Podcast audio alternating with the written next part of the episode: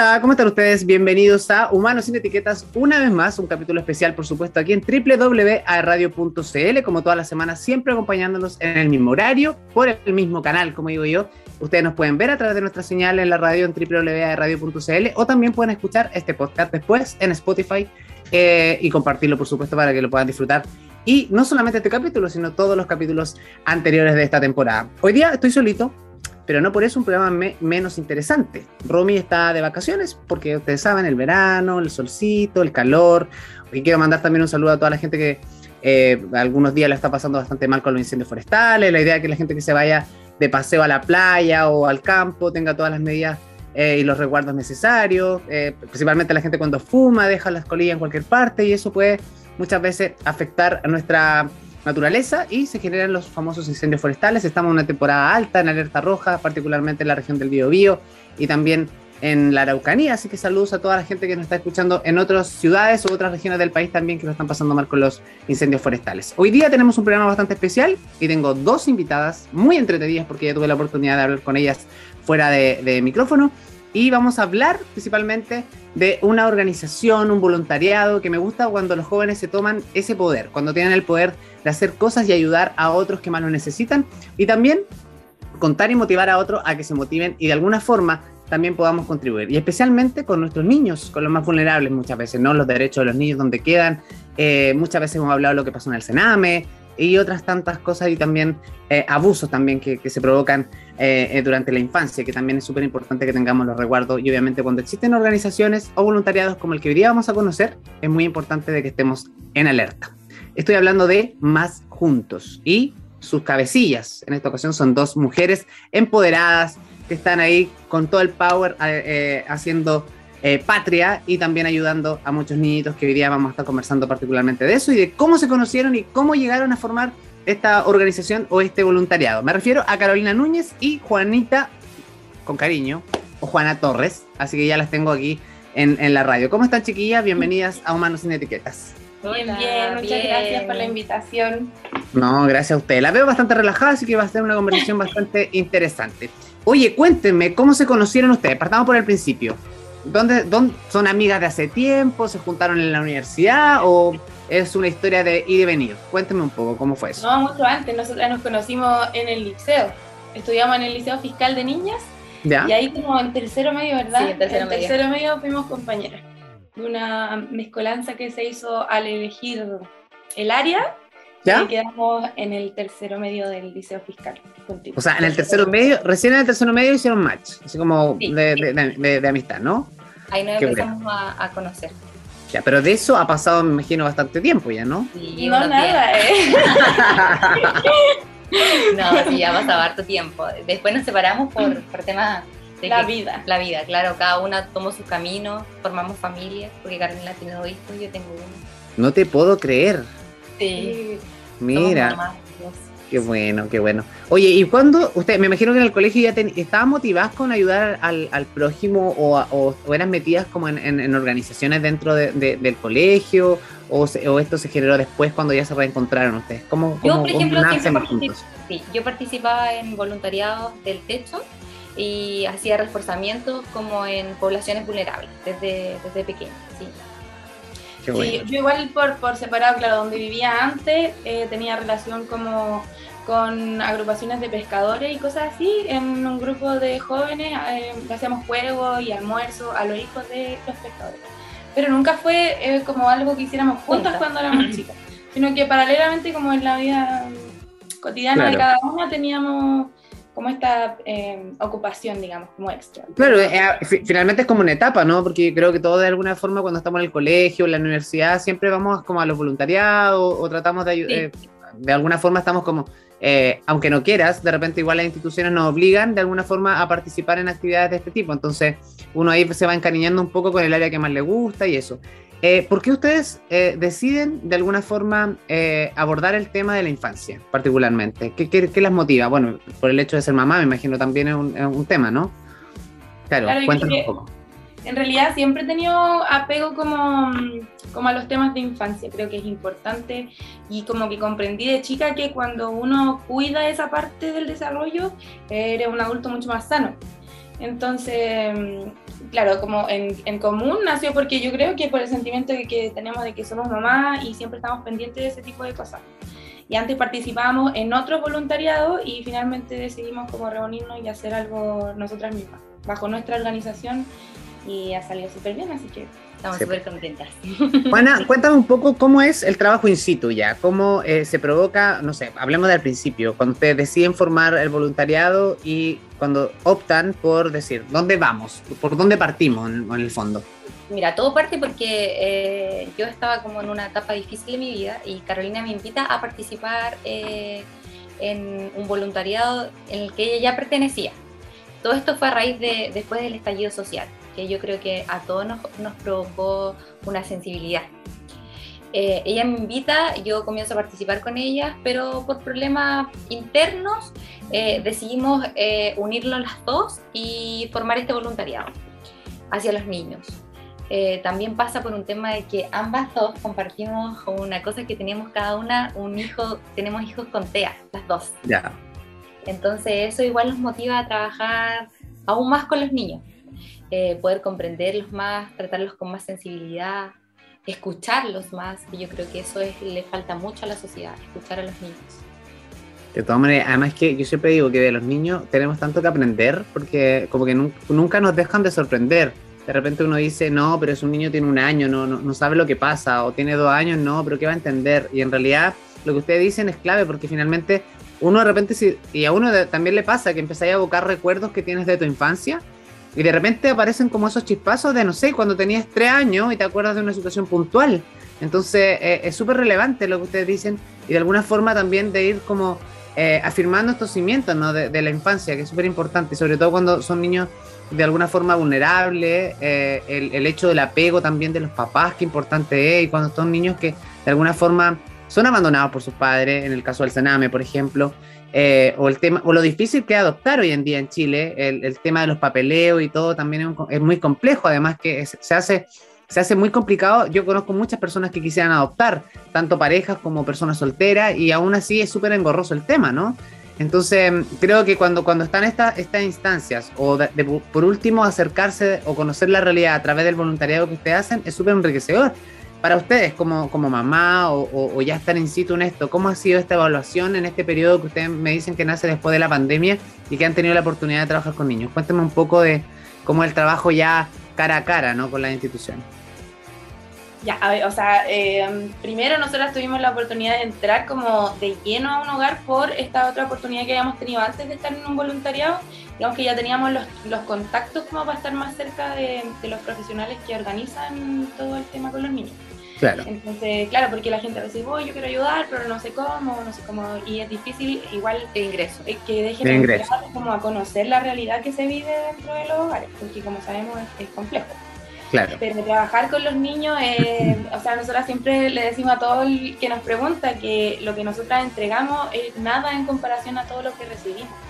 Porque realmente eh, el pago es en amor, en yo, como que me emociona esto porque no podría yo explicar em, cómo es que se nos devuelve lo que nosotras entregamos. Es complejo como en tiempo, en organización familiar, porque nosotras obviamente sacrificamos un tiempo que, que es valioso para nuestra familia, digamos. Pero, pero sí, nosotros, de hecho los, nuestros hijos saben que ellos tienen que prestar a la mamá un ratito a los niños que no están con su mamá todos los días. Así que para nosotros es enriquecedor como personalmente, eh, enriquecedor entregar este acompañamiento a los niños y sobre todo enseñarle a nuestros hijos desde pequeños a ser solidarios, a ser comprensivos, a ser eh, generosos con lo que ellos tienen, eh, que, que, más que material es humano y los niños que están ahí no lo tienen. Claro. Sí.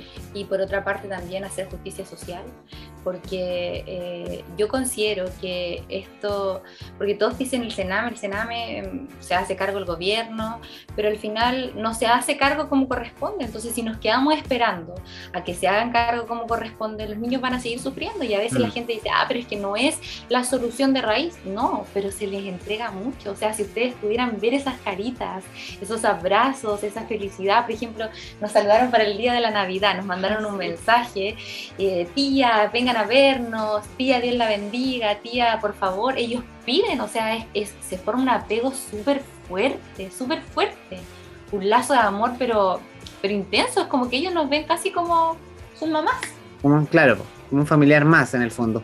Oye, ¿y el trabajo, en qué consiste eh, eh, prácticamente lo que ustedes hacen? Eh, ¿Acompañamiento? ¿Ustedes me dicen un poco de escucharlo? ¿Hay juegos recreativos por entre medio? O, algún tipo de asistencia psicológica? No sé, cuéntame un poquito en qué consiste plenamente lo que ustedes hacen como, como organización. Ya, mira, nosotras estamos como enfocadas netamente en, en realidad un acompañamiento integral porque lo que hacemos va desde visitas regulares como a, los besos y a los abrazos con los niños eh, y también tratamos de hacer, por ejemplo, mejorar su entorno. Exacto, podemos mejorar el entorno tanto físico como el emocional.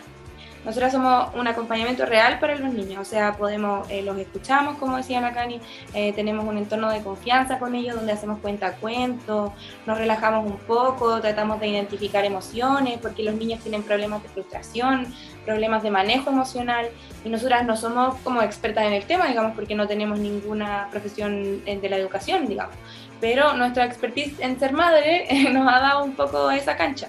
Así que con eso trabajamos como específicamente en visitas regulares. Pero tenemos programas como de, eh, como de hermosear, digamos, el lugar donde ellos viven, que es importante sentir tu casa como propia y tener em, un espacio que te identifique, que, que, te sienta cálido, exacto. Entonces hacemos mejoramiento desde, por ejemplo, no sé, gestionar una mesa de comedor que no tenían, hasta un mural para el patio para que los niños se sientan parte de esa casa. Ese es un proyecto que tenemos ahora para el verano y que estamos consiguiendo los muralistas de Conce que intervienen en las calles de Conce para que nos vayan a ayudar al hogar a, a hermosear, digamos, ese ambiente que no es tan, no es tan acogedor, no es tan infantil, digamos, y los niñitos son pequeños, están desde los 3 hasta los 14 años en el Por ejemplo, ahora en la Navidad nos encargamos de, de, regalonearnos con el tema de, poder soportar el, el calor de verano. Nos regalamos piscina, a cada uno su traje de baño, su toalla, sus sandalias, sus zapatillas, nos fijamos en, lo que les falta, eh, en lo básico, en lo básico que, que, deberían tener, tratamos de cubrir todas esas necesidades, aparte de todo lo emocional. Y me imagino que, y esa gestión de recursos, chiquillas, por ejemplo, no sé, pues, eh, me imagino que se, convocan amigos, la familia, o hacen llamado a través de las redes sociales, como un poco para, porque todo tiene un costo en el fondo, ¿no? Si quieres llevar algo, no sé, en el caso de la Navidad, o todo lo que usted también está diciendo, de repente hermosear el lugar también requiere, no sé, un pintura o qué sé yo, material didáctico para que jueguen, etcétera, etcétera, todo es un costo finalmente, ¿no? Sí, sí, ahora es todo autogestionado cateteamos harto a la familia, a los amigos, para, que, para que aporten eh, su granito de arena ahí para poder conseguir los recursos. Y nos ha pasado algo súper, súper maravilloso con la gente, que es que han confiado un montón en nosotras. No, juntamos eh, muchos recursos económicos en, en, una cuenta que abrimos, o sea, la publicamos por Instagram y nos fue súper, súper bien para la Navidad, así que pudimos conseguir por un lado estaban los padrinos, que era que ellos compraban el regalo directamente, como o zapatilla, o chalita, o toalla. En realidad era lo que tú pudieras aportar. Desde una luca hasta un par de zapatillas si era, si era posible para claro. ti. Y ahí eh, estuvimos gestionando eso para que a todos los niños les llegara el mismo regalo. Y por otro lado estaba la cuenta donde podías donar el monto que tú quisieras también para que nosotros lográramos recaudar en los fondos para las piscinas. Y mm, y así es como trabajo comunitario, eh, tenemos un amigo eh, con su barbería que nos apoyó un montón, un montón, un montón. Así que él también a cada cliente que iba era como, oye, eh, en Instagram, deposita, no sé. y fue embellecer a los chicos antes de la Navidad, le cortamos el pelo, le hicimos buena. niñas, sí. La pasaron súper bien. Qué buena, qué buena. Oye, ¿tienen algún, eh, me imagino, bueno, generalmente los niños cuando están ahí internados, ¿le ha pasado de repente que se hayan tenido que desapegar de alguno, que se haya tenido que ir o, por qué motivo? Ay, justo. Justo nos tocaste el punto más débil. justo ese día de la Navidad llegamos preparadas nosotras, muy preparadas, para, para recibir unos abrazos potentes de uno de los, de los niños, que, porque a todo esto en el hogar hay condiciones como, como en todas las, digamos, la niña, que es sobrepeso, distintas, como distintos obesidad, sí, hay, mucha obesidad en, el hogar. en, el hogar. Entonces estábamos súper preparadas para recibir los abrazos del Yampi, ah. que, que, él corre, corría como nos ve y corre de una esquina a otra, pero así con un impulso impresionante. Y se nos monta. llegamos y no estaban los abrazos, así que preguntamos qué había pasado y claro, eh, pasa esto de que los niños a veces están ahí transitoriamente mm. Y luego se, se, dicta una sentencia y ellos pueden irse o con un familiar o quedarse ahí hasta los 18 años. Y justo pasó que nuestro regalo en Jumpy eh, quedó, o sea, afortunadamente igual, pues afortunadamente pudieron, su familia pudo hacerse cargo de él y no, no tenía que estar hasta los 18 años en el lugar pero nuestro corazón igual se rompió un poco, aunque con ellos eh, nos mantenemos en contacto. Siempre que la familia quiera, por ejemplo, que nosotros sigamos en contacto con ellos, eh, nosotros mantenemos como el apego con los niños. De hecho, ahora tenemos pendiente ir a dejarle el regalito, de Navidad, que no, que no pudimos entregárselo en la fiesta navideña que le hicimos en el hogar. Oye, y a través de esta entrevista o, el acompañamiento, cuando se generan estos diálogos con los niños, ¿qué es lo que más, eh, si es que se puede contar en verdad, no? Porque yo sé que es parte del trabajo que ustedes hacen, pero ¿qué es lo que más eh, se hace repetitivo? Lo, lo, que, lo que ellos sienten que es su carencia más... más, más, más... llévenos a su casa tía, por favor, llévenos con... Yo a vivir con usted. Como el salir de ahí, en el fondo. Sí. Es lo que más se repite. Es lo que se repite constantemente. O sea, eh, tía, eh, sáquenos a dar una vuelta, sáquenos de acá, tía, llévenos con usted. Tía, yo quiero vivir contigo. Claro. Oye, ¿y cómo...? Porque me imagino que también a, la, vez de que tiene un lado muy emotivo, ¿no? De esta carga emocional, eh, muchas veces usted, uno no, no, deja de ser persona en el fondo, ¿no? Y también tiene su, su vida, en el caso de usted, eh, profesionales, con su familia y todo.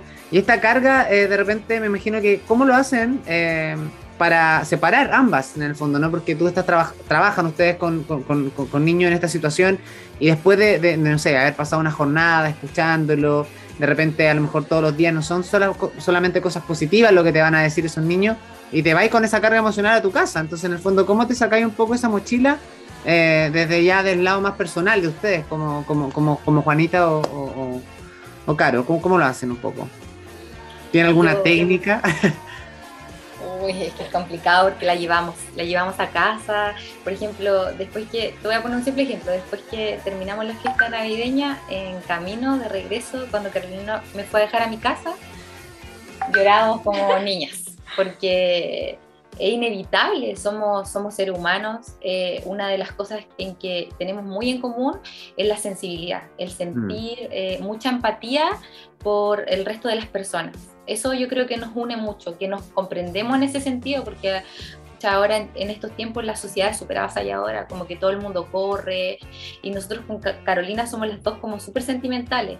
Entonces sí, yo creo que son mochilas que se llevan a casa, al menos yo, y se comparten en familia igual. Pues, o sea, mm. esto no es solamente ella y yo, sino que detrás de esto está nuestras familias, mamás, papás, hijos, pareja, porque al final lo, lo terminamos compartiendo con ellos.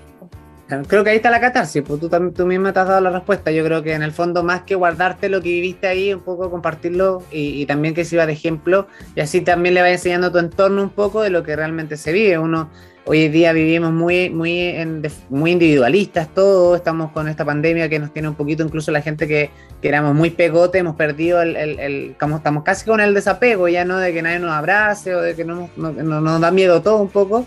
Entonces igual es complicado. Eh, y usted, por ejemplo, en tu caso, la familia, ¿qué, piensa al respecto? Aparte de apañarlo, obviamente, me imagino que de repente les debe pasar, llévanos, ¿o no? Así como queremos ir, acompañarlas. Sí, Yo, yo, vengo de una familia súper humilde, ¿ah? de mucho esfuerzo, em, por el esfuerzo de papá, nosotros todos somos profesionales, pero de mucho esfuerzo.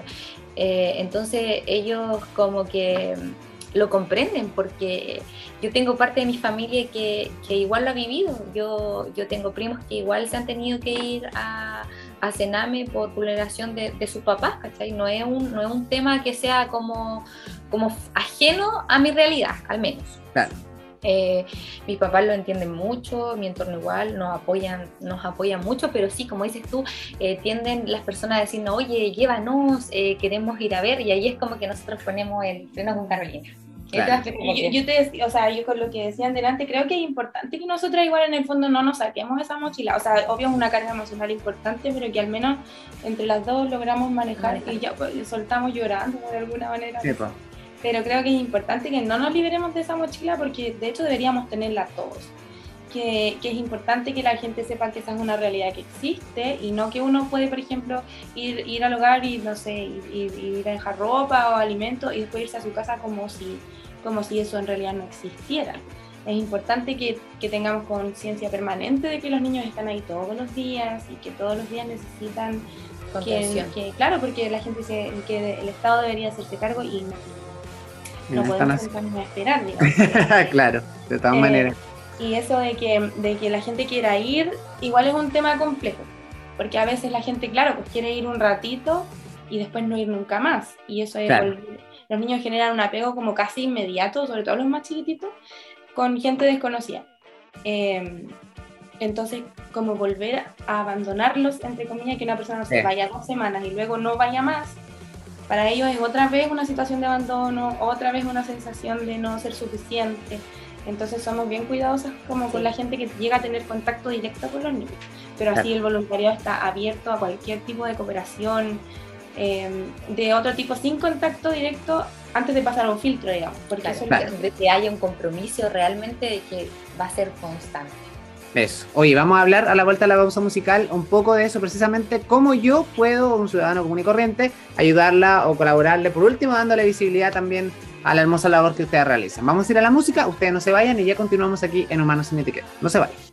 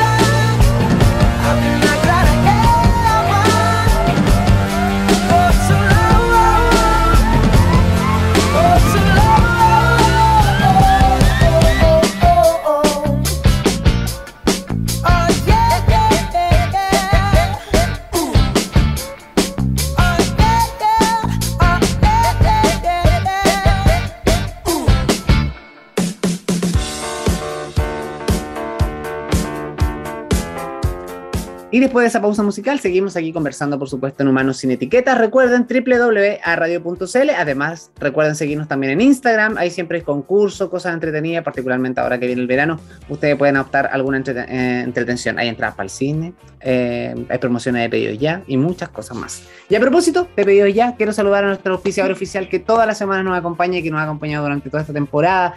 Por supuesto, la aplicación de delivery más importante de todo Chile, que es Pedidos Ya. Si tú no has descargado todavía la aplicación, que esperas? Aquí tienes tu celular y es simplemente descargar la aplicación y podrás tener comidita a la hora que tú quieras, del lugar que tú quieras. Además, siempre hay un repartidor disponible para ti, cercano a tu hogar y en cosas de minutos tienes lo que pidas a través de la aplicación en la puerta de tu casa. Incluso botillerías, farmacias y negocios cercanos. Así que gracias, pedido ya por hacernos la vida mucho más fácil aquí en Concepción. Oye, estamos con las chiquillas aquí de Más Juntos y quiero partir eh, ahora preguntándole en este bloque un poco eh, cómo nace el nombre, que además el nombre dice mucho también, ¿no? Pero cuéntenme, eh, ¿o habían otros nombres para esta organización, para este voluntariado, o a qué se le ocurrió, o definitivamente optaron por esta alternativa? Cuéntenme cómo fue, cómo nació. Ya, aquí tenemos una... mira, lo que pasa es que en realidad nosotras cuando, cuando hicimos lo del Instagram llevamos un rato haciéndolo solas como de manera particular. Hasta que nos sentimos como con la energía de decir, ya, hagámoslo con más gente, busquemos colaboración y hagamos más cosas más grandes. Así que un día partimos a un café con la Cani. Eh, y en esto de que estábamos buscando nombres, habían unos que ya los copia, eh, nos sentíamos demasiado copionas para algunas cosas. Claro. Lo buscábamos y ya existían un montón de nombres iguales eh, y otros que sonaban mucho mejor, mucho mejor que el que tenemos, pero fue una conclusión al final de, un, de una conversación bien íntima, digamos, que, eso, que tenemos que estar más juntos nomás. Para poder lograr lo que nos habíamos propuesto, solo necesitábamos estar más juntos, todos. Más conscientes, más empáticos, con más amor. Sí. Así que más juntos decidimos que era lo ideal. El nombre que quedaba. Sí. Oye, ustedes lo pueden seguir, por supuesto, la gente que nos está escuchando. Arroba más puntos juntos es en Instagram para que ustedes sigan y vean todo lo que hace la chiquilla ahí con su voluntariado. Eh, si yo quiero colaborar o quiero pertenecer a la organización, eh, yo sé, ya lo conversamos en el primer bloque, ¿no? Que es complicado el hecho de, ir con usted a, visitar a los niños por una cosa relevante, ¿no? Por el hecho de que tiene que ser prolongado en el tiempo, por el apego y todo. Pero si yo quiero aportar con Lucas, con difusión o, estar al tanto de las actividades que ustedes realizan, cuéntame, ¿cómo lo hago? ¿Las puedo contactar a través de redes sociales? Eh, cuéntame un poquito cómo es la dinámica. Sí, mira, nos pueden contactar a través del Instagram. Aparte, eh, ahora después de las fiestas vamos a, abrir grupos de voluntarios eh, con una encuesta, también para fijarnos en la, en la profesión, para poder ser un aporte igual hacia los niños. Em, aparte vamos a hacer voluntariado eh, como de momento, o sea, por ejemplo, vamos a llamar a convocatorias de, de útiles escolares. Entonces nos vamos a juntar en tal punto y vamos a necesitar voluntarios para que nos ayuden a seleccionar, a recibir o lo mismo con convocatorias de ropa de doble uso en buen estado, entonces para seleccionar por talla y de dinero. Em, en la aplicación, cuando, o sea, en la red social, cuando necesitamos como para actividades precisas, eh, subimos historia y ahí nos pueden aportar si quieren.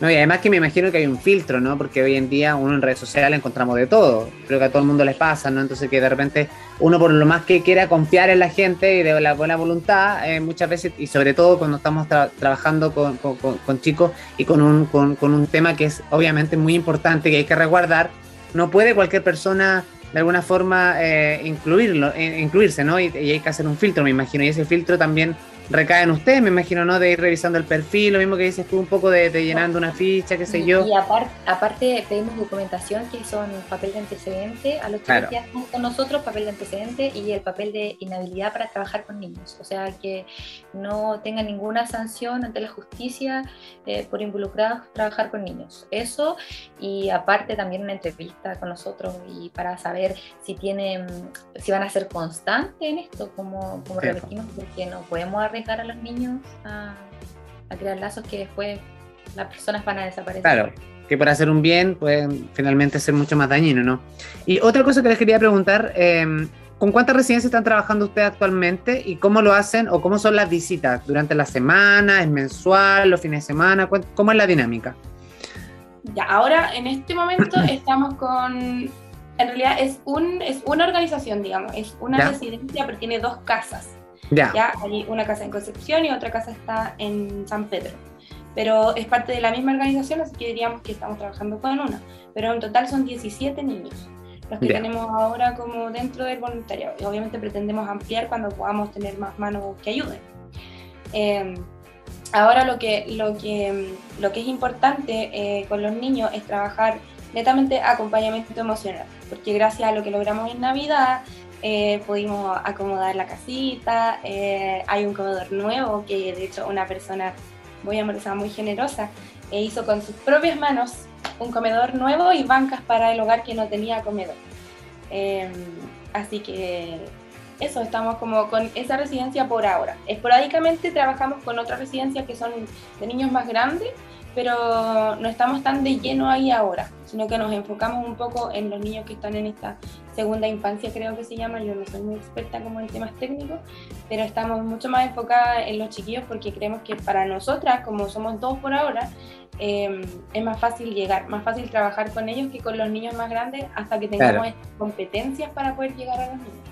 Sí, pero además que partiendo que por los niños a medida que van avanzando en, edad eh, se pone más complejo un poco el, hecho de la pubertad, el crecimiento, me imagino que trabajar no es lo mismo que trabajar eh, eh, dinámicas con un niño de 3 años versus uno que tiene 14 ya, ¿no? Que en el fondo ya, o, que, o depende también del tiempo que haya pasado ahí en la, en la residencia, también es complicado.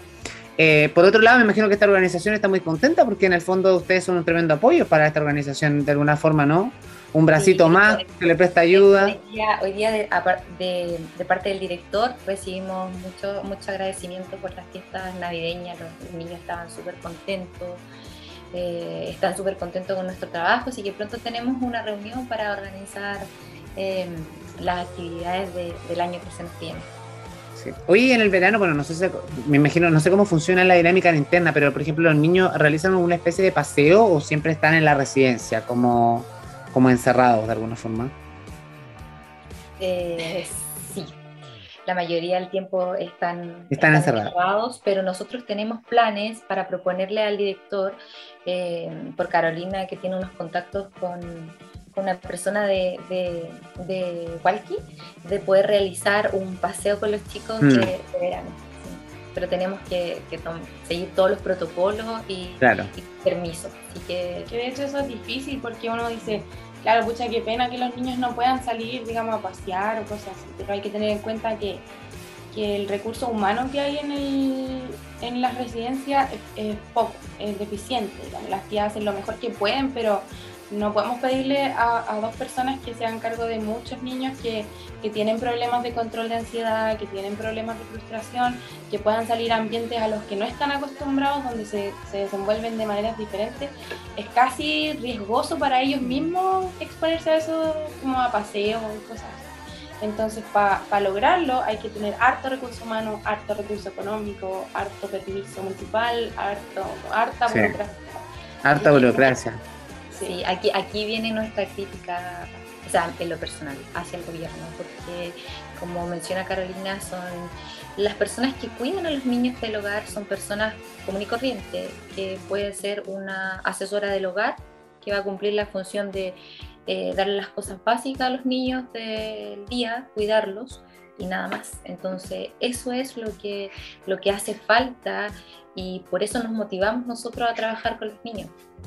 Claro, porque en el fondo debiera ser, en el fondo una residencia debiera tener este servicio integral, que en el fondo que es la parte que ustedes cumplen, ¿no? Claro, poder entregar a los niños eh, y a las tías otras herramientas. Por ejemplo, tenemos ahora en proyecto entregar un curso de curación básica que las tías no manejan o de maniobras de reanimación eh, porque yo trabajo en el área de salud. Entonces, poder entregarle esa herramienta a las tías para que puedan estar los niños de una manera más segura.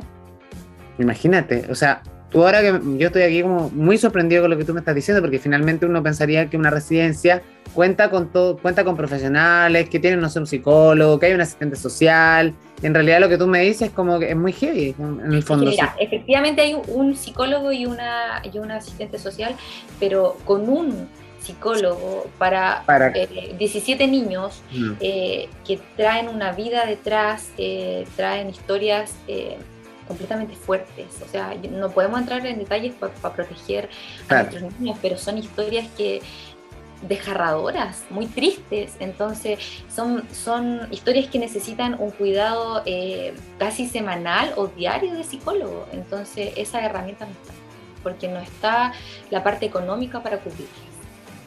Imagínate, y gastamos recursos en mil cosas que en el fondo no son prioridad, quizás, y no nos preocupamos de, del futuro en el fondo, ¿no? Porque los niños, yo siempre digo que el futuro de, nuestro país, de nuestras futuras generaciones, son los niños hoy en día.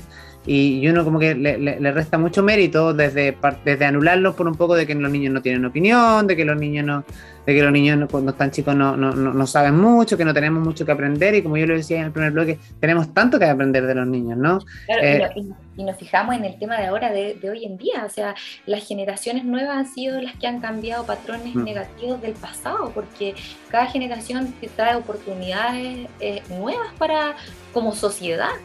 Entonces eso es importante, cuidar y proteger, por eso nosotros nos enfocamos en estos momentos más en los niños pequeños, porque creemos que podemos salvar sus vidas. O sea, tú, no sé si tú, tú sabes que un niño cuando sale de la residencia a los 18 años, ellos salen a la vida. Exacto. En, en, su, en su periodo que están en la residencia no se les entrega mayor oportunidades para poder eh, salir a vivir. Entonces, eso es, nos, e, eso es lo que queremos hacer nosotros, de algo tan pequeño como gestionar, ponte tú, un, una clase de mecánica en bicicleta para que un niño que, que, tiene esa tendencia de que le gusta el tema del ciclismo pueda a futuro salir de la residencia y ponerse quizás con un taller y sobrevivir y no dedicarse a la delincuencia o a la vida más fácil. Claro, o una beca, de repente si alguien quisiera aportar una beca a un niño, ¿no? Que tuviera una, incluso una beca en, el colegio, de, porque imagínate, todo tiene un costo en el fondo. Y como yo siempre digo, es como salir al kilómetro cero, porque en el fondo tiene, de nuevo va a elegir, como tú decías, a la vida, y esa personita tiene que elegir qué en realidad, qué oportunidades tengo. Y como que estar esperando en un paradero que pase esa oportunidad y finalmente puede pasar o puede que no pase. Si, finalmente no tiene el apoyo que, espera tener a los 18 años afuera. Es súper complicado. El sistema, el sistema lo discrimina mucho, o sea, el solo hecho de saber que salen del Sename claro. Eh, lo discrimina, y, y, no solo en ese sentido, sino que también en el sentido de adopción, o sea, acá en Chile los niños pasados los 11 años casi no se adoptan porque se consideran como el niño problema, el niño delincuente. Y no, no podemos pensar así como sociedad, o sea, eh, la meta que, debería ser como sociedad es que ningún niño tenga que pasar por residencia y, existan familias de acogida, donde un niño al, salir de una familia que los vulnera, eh, poder eh, llegar a una familia que le entregue amor y que sea ese periodo transitorio y no que tengan que sufrir dentro de una residencia. No solamente porque la residencia tenga un entorno negativo, sino que porque un niño que llega a una residencia solo, sin, sin un apego familiar, es sumamente duro.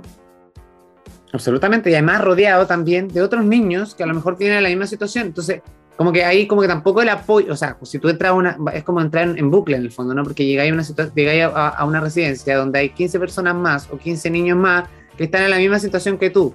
Existe esto de que ya estamos todos en la misma, pero finalmente no sé qué tan, eh, eh, tan motivador puede ser o alentador para mi bienestar estar con niños que están en la misma situación. No sé si me explico, que en el fondo cómo yo puedo superar esta crisis o lo que viví o, lo que traigo de afuera de mi casa o de abandono o el desapego.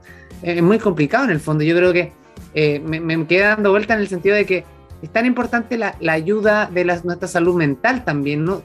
Partiendo por los niños, pero también partiendo por el personal que trabaja en cada una de las residencias. Sí, eso, eso que comentabas tú es, es como clave en realidad, igual que es como parte de los errores que tiene el sistema es que, por ejemplo, un niño vulnerado en sus derechos está en la misma casa que un niño que entra al Sename por delincuencia infantil o delincuencia juvenil. Eh, claramente ese niño delincuente infantil o delincuente juvenil fue vulnerado en sus derechos, digamos, para llegar a ese punto y, que porque hay que partir de, esa base, digamos, que, que, ningún niño sano y amorosamente criado va a caer en, ciertas conductas delictuales. Em, pero para los niños es difícil, claro, y ellos eh, se forma cierto lazo como de, de, hermandad entre ellos, pero que igual no digamos que es sano eh, resguardarse detrás de esa, como de esa, claro, desde esa muralla que tienen ellos contra la sociedad, digamos, o contra crear lazos muy fuertes con algunas personas. Ellos es como que estuvieran preparados para que tú los dejes. De hecho, a nosotras nos pasa mucho que, por ejemplo, por, algunos periodos no podemos ir, por ejemplo, no sé, tres semanas, que ha pasado algo, algunos temas de salud o cosas así, nosotros siempre avisamos y estamos en contacto con ellos, pero no hemos podido ir, por ejemplo, presencialmente. Por ejemplo, en el COVID no podíamos ingresar, se, nos prohibió la entrada al, a los recintos porque lógicamente éramos un, un factor contaminante, digamos. Externo además, claro. Claro. Eh, y los niños cuando nosotras volvimos, eh, de verdad ellos estaban emocionados y, nos decían, sí volviste, sí viniste, sí, no, como no podían creer que sí habíamos vuelto, como que no los habíamos dejado. Entonces, es complejo, es, en realidad el tema, mira, es complejo. La gente es como, oh, qué bonito ayudar, no sé, pero hay que tener una conciencia social y un sentido de justicia social súper claro, como saber mm. a dónde llegar cuando uno quiere involucrarse en temas así. Em, lo bonito, como te digo, es lo que uno recibe, obviamente, pero, pero es fuerte, es complicado, y, pero es, es lindo. O sea, como que en realidad nosotras creemos que, que sí somos un aporte. Digamos que, por ejemplo, lo más importante para nosotras en este momento, por ejemplo, es descubrir las habilidades individuales de los niños. Porque creo que ese es un tema súper fuerte igual. Hasta nosotras nos pasó, de hecho, como que cuando salimos de cuarto no sabíamos muy bien qué estudiar, por ejemplo. Porque nunca fue algo como, oh, que hagas lo que te gusta hacer, o que nosotras hubiéramos descubierto muy bien lo que nos gustaba y los niños tienen cero esa oportunidad, lo que tú decías, como esperar en un paradero a la oportunidad, a la, oportunidad. que ellos no saben qué escoger, tampoco es como que pudieran como agarrar una oportunidad si se les presentara porque no la van a conocer. Entonces, eso, desarrollar esas habilidades en ellos. Hay niños que son buenos para el deporte, por ejemplo. Incentivar eso, conseguir una beca ahí, como en deporte, algo así. Ellos podrían ser hasta seleccionados nacionales después, con esfuerzo, con sacrificio, con constancia. Em, otro de los niños, el Mickey por ejemplo, es el niño de las bicicletas él ama, desarma las bicicletas que llegan al hogar y las deja como nuevas. Entonces, para él hay un grupo, eh, Biciconce, de hecho, que le vamos a dar las gracias, que nos han apoyado un montón y que ellos le van a hacer un curso de biomecánica al niño, él tiene 13 años, eh, para que, para que desarrolle un oficio. Estaba el Fabi, por ejemplo, que se fue y que le gustaba la barbería.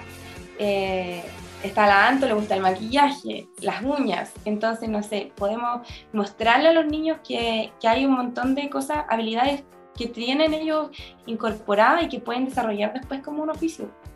Que si sirven para algo, que eso pasa mucho, y que es como, ah, tía, yo no sé hacer nada. Claro. Ah, no, es que yo soy tonto, no sé leer, no sé.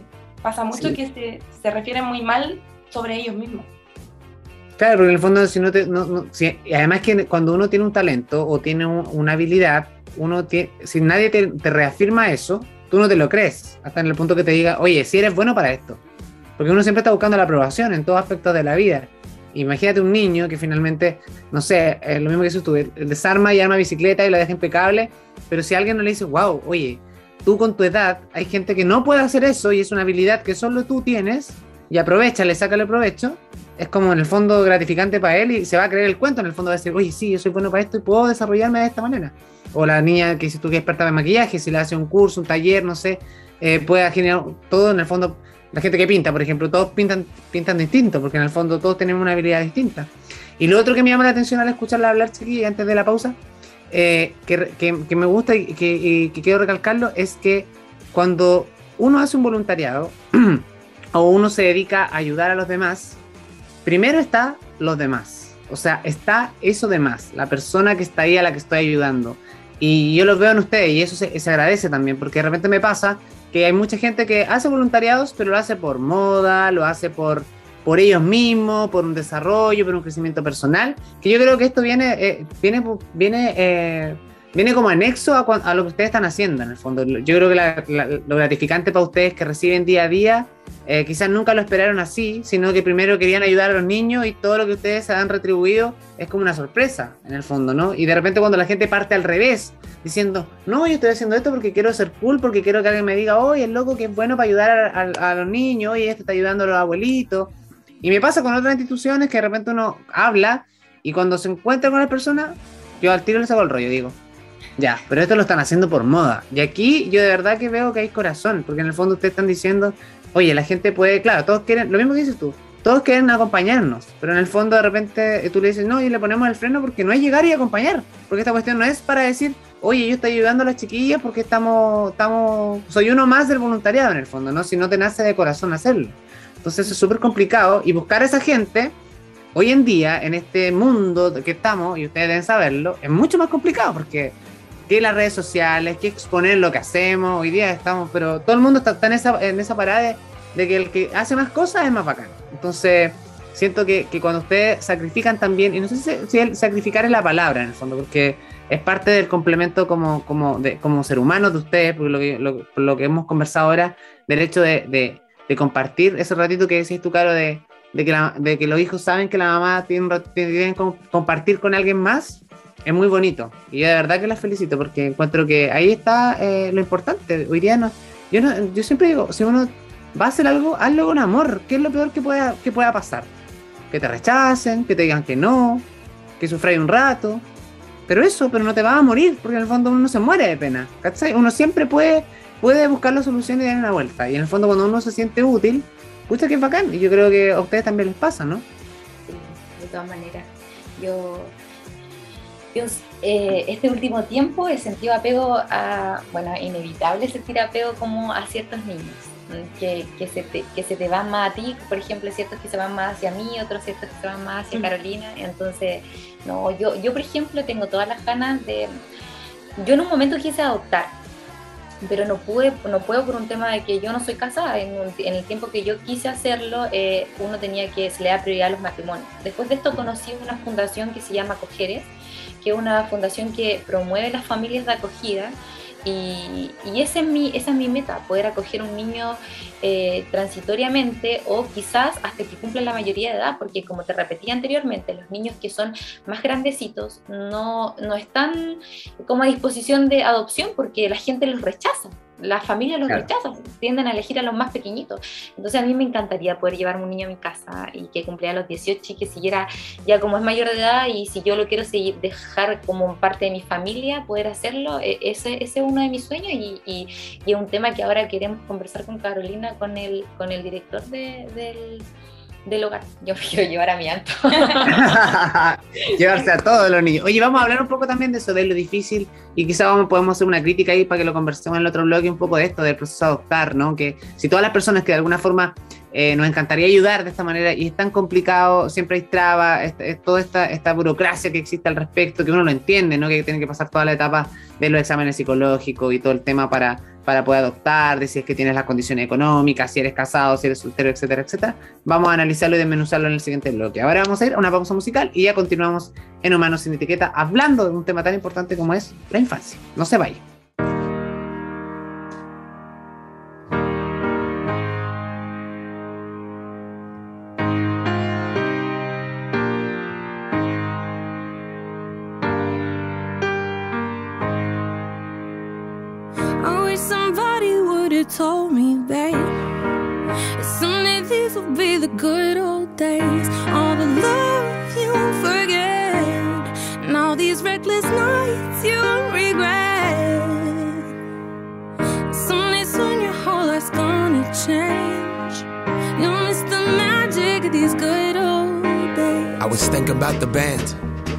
Thinking about the fans.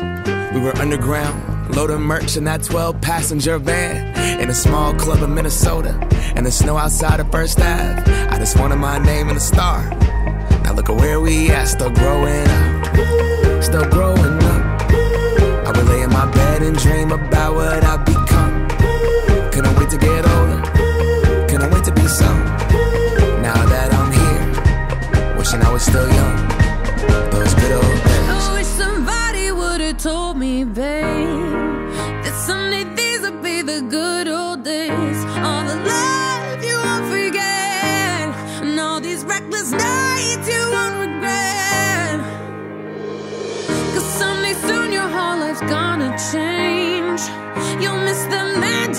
good days. Wish I didn't think I had the answers. Wish I didn't drink all of that glass first.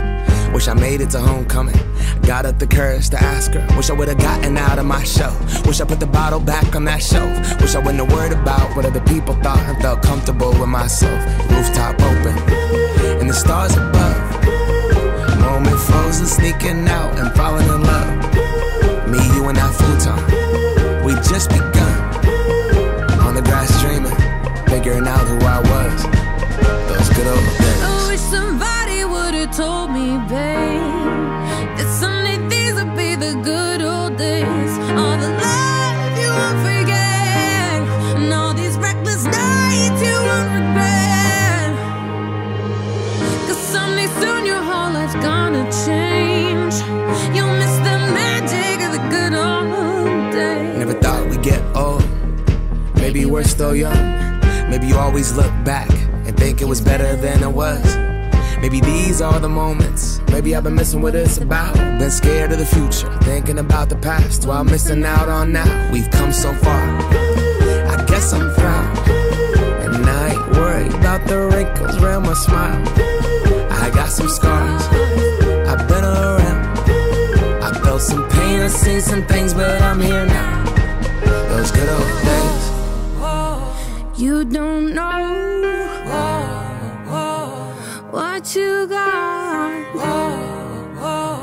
till it goes, till it's gone.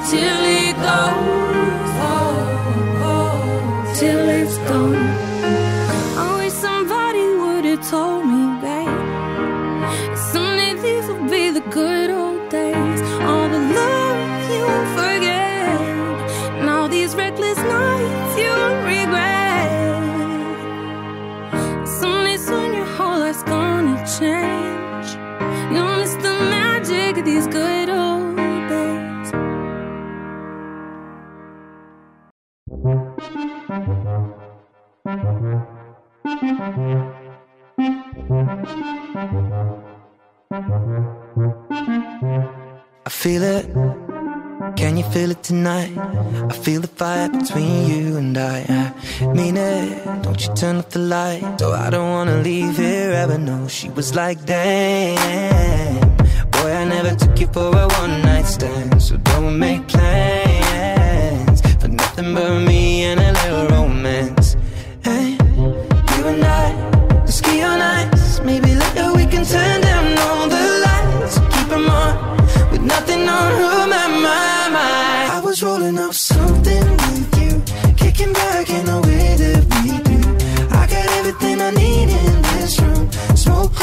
scent of perfume. And all my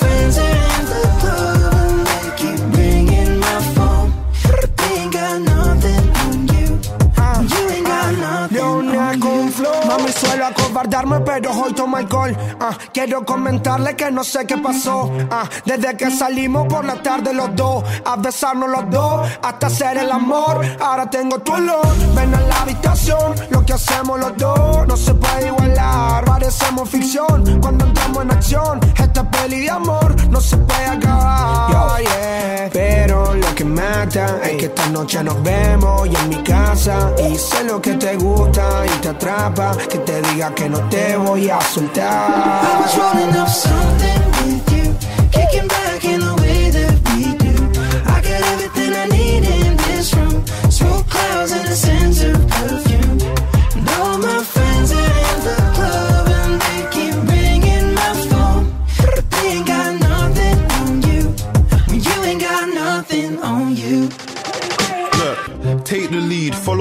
what's it gonna be? How you playing hard to get when you hollered me? I take Chanel to Chanel for a shopping spree. Home girl, only right, she in a property. What I want and need. You and a sofa, I fly in a spaceship, I got a Land Rover. Casa Cruz, Casablanca, Casanova. I'm a fashionista, she in Fashion Nova, and a mad persona. When I had her over, the outfit it cost bread, I got the matching loafers. Why? Cause that's something to do. I got a million and two, but they're nothing I was you. rolling Nah. up something with you, kicking back in the way that we do. I got everything I need in this room, smoke clouds and a sense of perfume. And all my friends are in the club and they